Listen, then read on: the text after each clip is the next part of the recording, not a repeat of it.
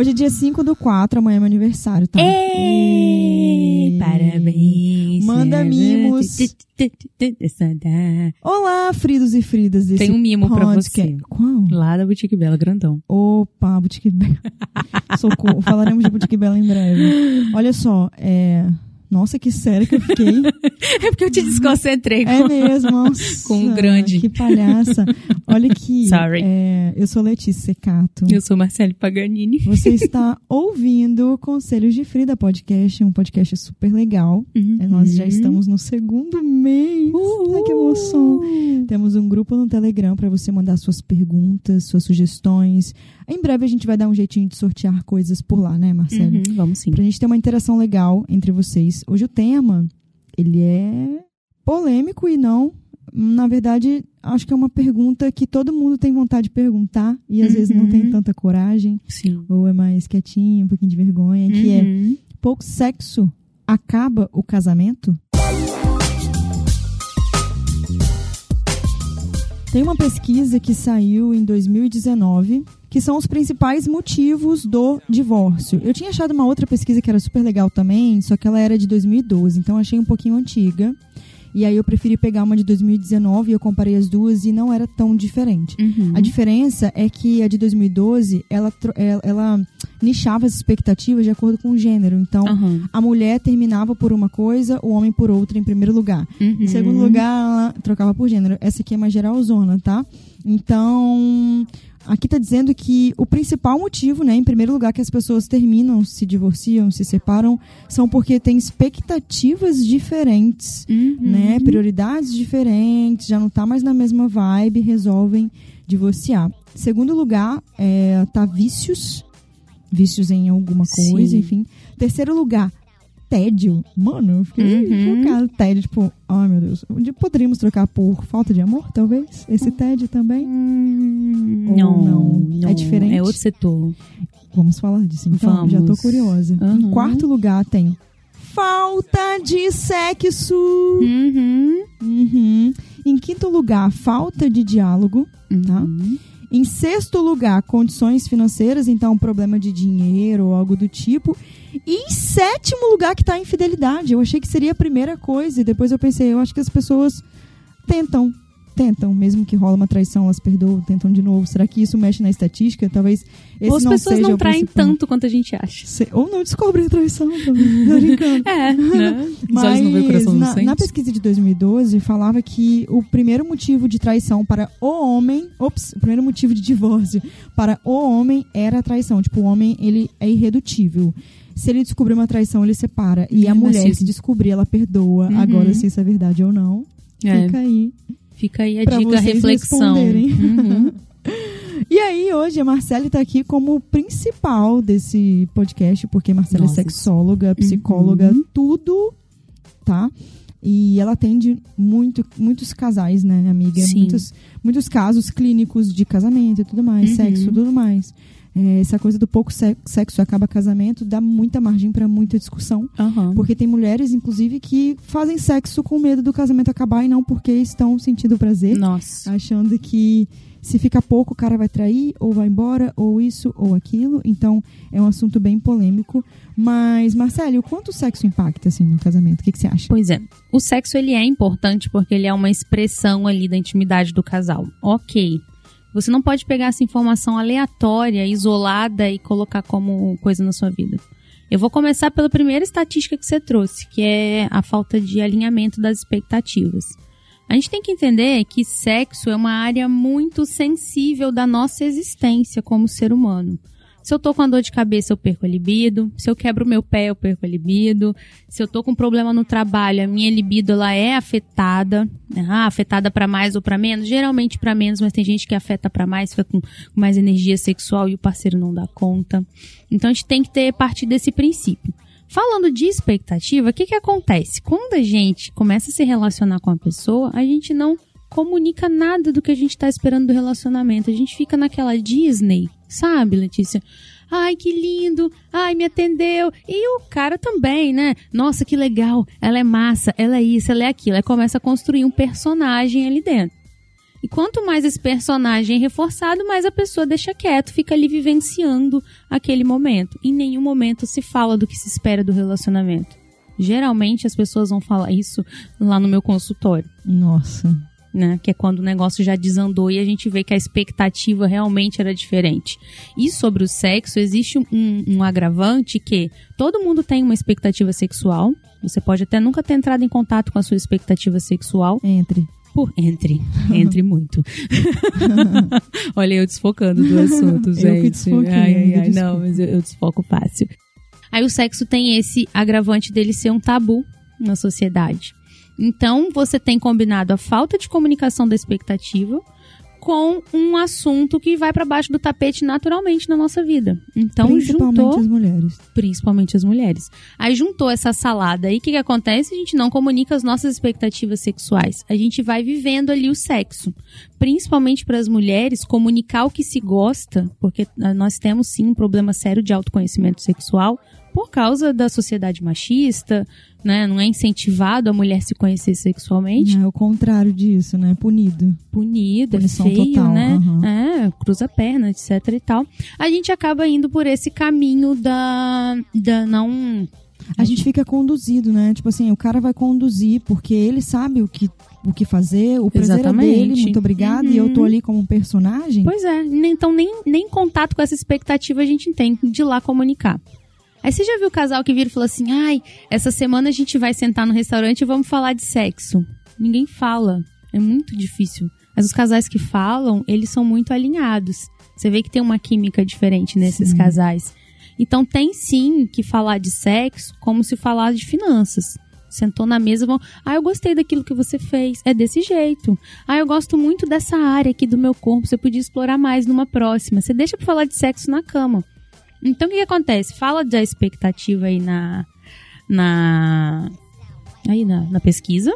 Falou da expectativa. E depois fala do verdade. sexo, Uhum. sabe? E uma coisa E tá pra mim é uma né? coisa muito interligada. Nossa, faz todo sentido. Eu nunca tinha parado pra pensar nisso, Uhum. né? Por essa visão, assim, de você olhar o sexo como, como uma parte muito importante do relacionamento, e todo mundo sabe que é. Uhum. Ah, mas você não dá essa importância com o devido respeito. Não, não você não respeito. respeita essa, essa, essa parte do relacionamento, né? Exatamente. Porque às vezes você deixa pra comunicar através de indireta, Nossa. através de piada. Ai, meu Pior marido quer estratégia. todo dia. Nossa, minha mulher tá com dor de cabeça todo dia. Uhum. Nossa, não sei o que, não sei o que. Parece um coelho. Nossa, como que faz? Pra, pra- E, cara, não, não é assim. Se tem piada, tem uma frustração. Vamos sentar e resolver? Sim, não tem maturidade. Não é porque a pessoa virou adulta que ela tem maturidade. A maturidade a gente tem que correr atrás dela. Inclusive da maturidade sexual.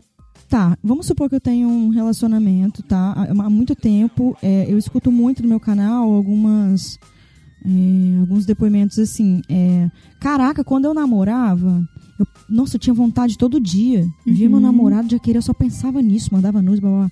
Mas depois, né, 15 anos juntos, Uhum. já não é a mesma coisa e tal. E ao mesmo tempo ele me cobra, eu sei que eu preciso é, tá ali presente, mas também não tô sentindo. Se essa pessoa, se esse casal chega assim pra você Uhum. e fala, Marcele, a gente não sabe por onde começar. Aham. Como que faz? Existe um, um caminho? Ou cada casal tem um caminho? Como é que é Uhum. isso? Eu, eu fico curiosa porque eu nunca fiz terapia de casal, Aham. sabe? Como é que é isso? Conta pra gente. Pois é, exatamente. Cada casal tem uma dinâmica. Cada casal tem a sua dinâmica. Então, na terapia, é uma coisa muito personalizada. Eu vou analisar a história daquele casal, a gente vai conversar. Eu vou falar assim o que, que é no geral, Uhum. tá? Entra aí muito na expectativa e também nos papéis que a pessoa ocupa. Quando a gente namora, tem aquela coisa da novidade, da expectativa de ter um algo além. Para além do, do muro, né? Vai ter um casamento, vai ter uma coisa, vai ter outra. A gente está construindo, estamos começando.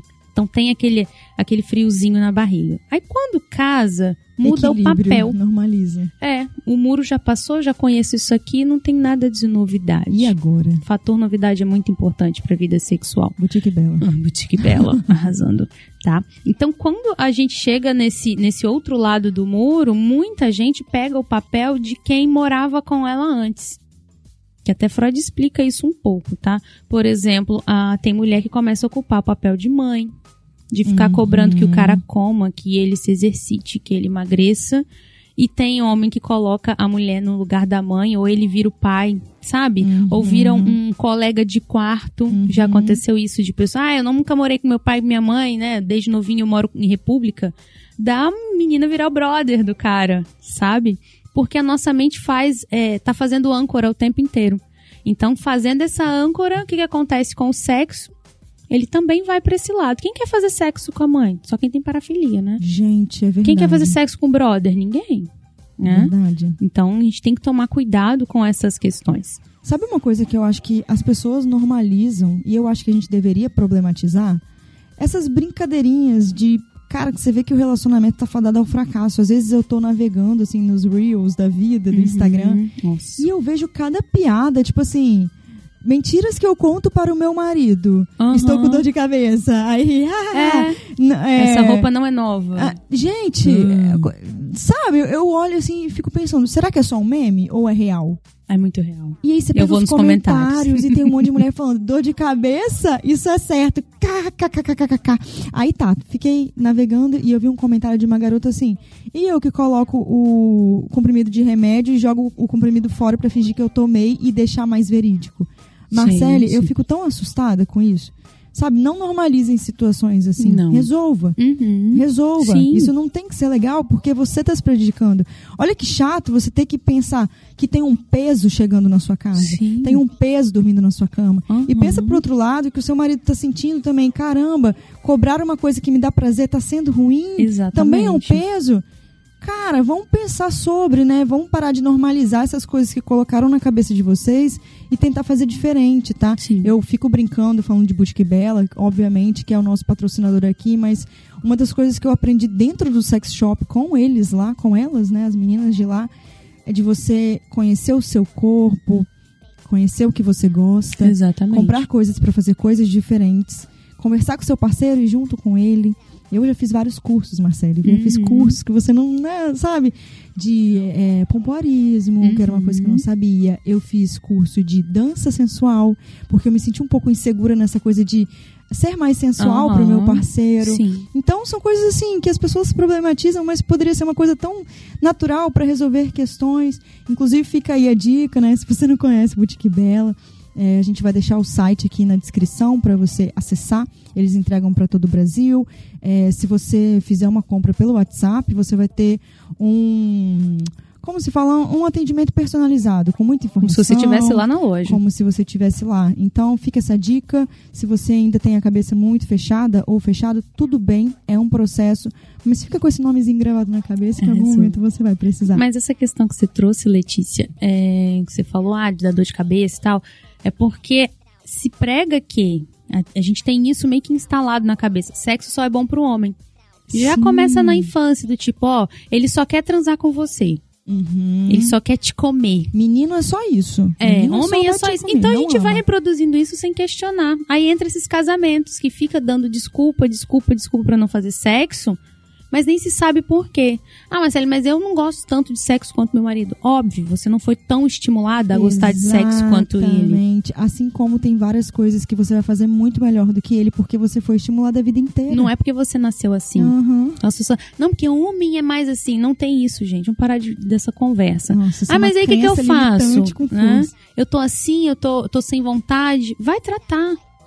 Vamos tratar, vamos tratar a baixa libido, questão hormonal, questão de é, Nossa, estilo sim. de vida, ler sobre o assunto, entender, se inteirar, correr atrás desse prejuízo social que você tem, Exatamente. que o sexo vai ser bom pra você também. Você vai amar até mais do que o seu marido. Tem, tem mulher que vai no meu consultório, que geralmente o marido é, manda WhatsApp querendo saber e tal. Aí eu falo, olha, tem que ser por vontade dela. Aí a pessoa entra em contato comigo. Aí depois de um tempo de terapia, o marido chega, olha, eu quero desfazer o trabalho. eu, quero, eu não tô dando conta dessa mulher, porque agora que ela descobriu, ela quer viver tudo, ela quer fazer Nossa, tudo. e é exatamente E no final, assim. né, é eu uma falo gratidão, com muita é muito bom. responsabilidade, porque eu já passei por isso. Eu me sentia apática, sabe? E aí fomos entendendo tudo, o relacionamento, Uhum. é, as questões hormonais, então eu tava sem testosterona praticamente. Assim, você vai descobrindo, mas é difícil esse processo de você reconhecer que É. existe uma falha, tá? É. É, a gente tava falando de rótulos, essa coisa de você rotular, o rótulo não é bom para ninguém, porque você vai Não. ter aquele cara que ele é obrigado também a performar sempre. Imagina. E às vezes ele não tá nem vivendo esse sexo. Não. Ele não tá sentindo, ele não tá fazendo amor, que é uma expressão que eu acho muito bonita. É, e aí ele fica com medo também de não performar. Ele se, se pune também por não performar ou performa rápido demais pra acabar e ter dado conta. Então, assim, rótulos não levam a nada, tá? Pois é. No grupo do Telegram tem uma pergunta da Bianca Bergantin que fala assim: é, fala sobre comunicação no relacionamento. Tenho tido um, um pouco de dificuldade com isso no início do casamento. Com a fase de adaptação para morar juntos, gera muita briga e Uhum. desentendimento. Acredito que o diálogo é o principal problema. Tem dicas para isso? Tenho sim. Dicas nós temos, mas é o que eu falei, cada casal tem a sua dinâmica, tá? Então, a primeira coisa que vocês precisam fazer é parar um pouco. Se tá rolando muita briga, é porque a expectativa não tá alinhada. Escreve no papel quais as suas expectativas, faz uma lista mesmo. Porque as pessoas acham que a gente não precisa no relacionamento ter as coisas pautadas, escritas, etc e tal, tem que tem que funcionar na mágica. Não é assim. Se a gente faz agenda para trabalho, faz agenda para finanças, por que não para o nosso relacionamento? Então senta, escreve cada um separadamente, depois vocês unem isso aí. Vocês vão ver que se vocês conseguirem casar ali uma coisa, ó, disso aqui eu não abro mão, mas eu abro mão de tal coisa pra você ser assim, ser assado. O que você espera desse relacionamento? Ah, eu quero que você seja assim, ou eu quero que a gente tenha um relacionamento assado. Começa por aí. Não é ficar degladiando os detalhes o tempo inteiro, aquela coisa toda. E eu achei interessante essa analogia que você fez, Marcele, a respeito do falar de finanças, falar como se fosse de finanças. E isso tem tudo a ver com planejamento. Sim. Quando você não planeja, empresa, cara. quando você É. não planeja nada, você cumpre, Aham. né? Então, ou seja, não, nada acontece. Exatamente. E eu achei muito bacana isso. Uhum. E, e Marcele, como que a pessoa ela inicia esse tipo de conversa? Porque com o passar dos tempos, com o passar do tempo, na verdade, de um Uhum. relacionamento, isso tende a gerar uma certa uma certa timidez, né? Ai meu Deus, se- será que eu falo isso? Pisar É, em ovos. Pisar em ovos, né? Como, é, Aham. como é que a gente inicia essa comunicação? Gente, o Teve um- Renan tá aqui por trás, ele entrou aqui pra falar. Pois é, é- desculpa é- interromper. Não, mas A é gente ama. Não, é um, é um assunto interessante. É. Teve até um assunto, né, de um rapaz lá que tinha um desejo que Aham. não se sentia é, é, atendido, procurou a esposa, se frustrou. E aí, como é que inicia essa Você conversa? fala, "S- é, chega que vamos conversar? Como que é isso? Porque a pessoa já treme, né? Meu Né? Deus, o que, que eu fiz? Não, não é bem assim. A gente tem que comer mingau quente pelas beiradas, tá? Boa. Então a gente tem que começar, não vai chegar já tacando, se vocês não são de conversar de sexo, não vai tacando o baralho erótico em cima da mesa, Uhum. tá? Você vai começar falando de coisas triviais do dia a dia, do que você espera. Aí numa outra conversa você vai aumentando o assunto. Ah, Marcelo, como é que eu faço isso? Você conscientemente você vai querendo puxar o assunto. Tá? Então, no meio você vai colocando, mas são assuntos que uma coisa puxa a outra. Você já não vai chegar falando, ai, eu gosto de, de oral, queria que você fizesse mais Ah, oral. sim, é. Não vai chegar falando assim. Numa conversa você fala, ah, é tão bom, né, quando a gente tá junto e tal, obrigada, abraça, beijo, beleza. Aí num outro dia você puxa um pouquinho mais, nossa, eu amei aquele abraço mais forte, eu gosto Nossa, dessas coisas, até chegar na parte que nos cabe. Ui, adoro. Muito bom.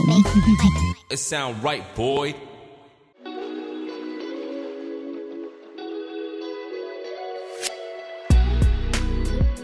Qual seria o conselho de Frida de hoje para a sociedade? Olha, o conselho de Frida de hoje é conheça o seu relacionamento. É, pouco sexo acaba com o casamento, sim ou não? Para a dinâmica de vocês, está muito ou tá pouco? Não existe uma quantidade certa nem errada, existe a quantidade de vocês. Esse é o conselho de Frida do dia. Ai, que arraso. Vou indicar um livro, pode? Eu quero indicar um, um livro. Eu queria indicar aquele das linguagens do amor, mas eu não vou fazer isso. Tá. Eu quero indicar um livro pra você que Tem tá um me vídeo da escutando. Letícia Secato sobre esse Tem. livro, não precisa pegar o livro. É, pode ver o Uhum. resumo lá no meu canal. Isso aí. Mas você que tá escutando e é mulher, eu vou te indicar uma trilogia erótica. É muito legal de ler. E, tipo assim, dá muito desejo, muita aptidão. Eu, eu amo esses contos. É a trilogia Sem Limites, Uhum. tá? A autora é Abby Glines, ou Abe Glines, não sei como fala o nome da, da autora, mas é uma trilogia muito gostosa. Vai Ah, muito vai doido. estimular a sua mente, é maravilhoso. É, Gostei da legal, indicação. Tá? Fica a dica Eu tenho uma outra indicação nessa questão da dinâmica do casal, pra quem quer uma coisa um pouquinho mais técnica, se chama Sexo no Cativeiro. Eu não lembro o nome da autora. Que legal mas esse é um livro. nome. É um livro Fiquei muito curiosa. legal, que é uma terapeuta que eu me identifico muito com ela, que ela vai falando de questões de casamento e do sexo que ela vê no dia a dia da clínica dela. Então é um livro bem legal e dá a gente assim uma visão por cima dessa questão toda. tá Quero, bom? vou ler com certeza. Eu te empresto, mas devolve. Olha, então é isso, Fridos e Fridas, Sociedade desse Brasil. A gente fica por aqui. Abril tá começando, espero que vocês tenham um mês incrível com muito sexo, tá? Arrasou. Segunda-feira a gente bom. tá de volta, tá Um bom? beijo, Fridos e Fridas. Até o próximo. Tchau! Tchau.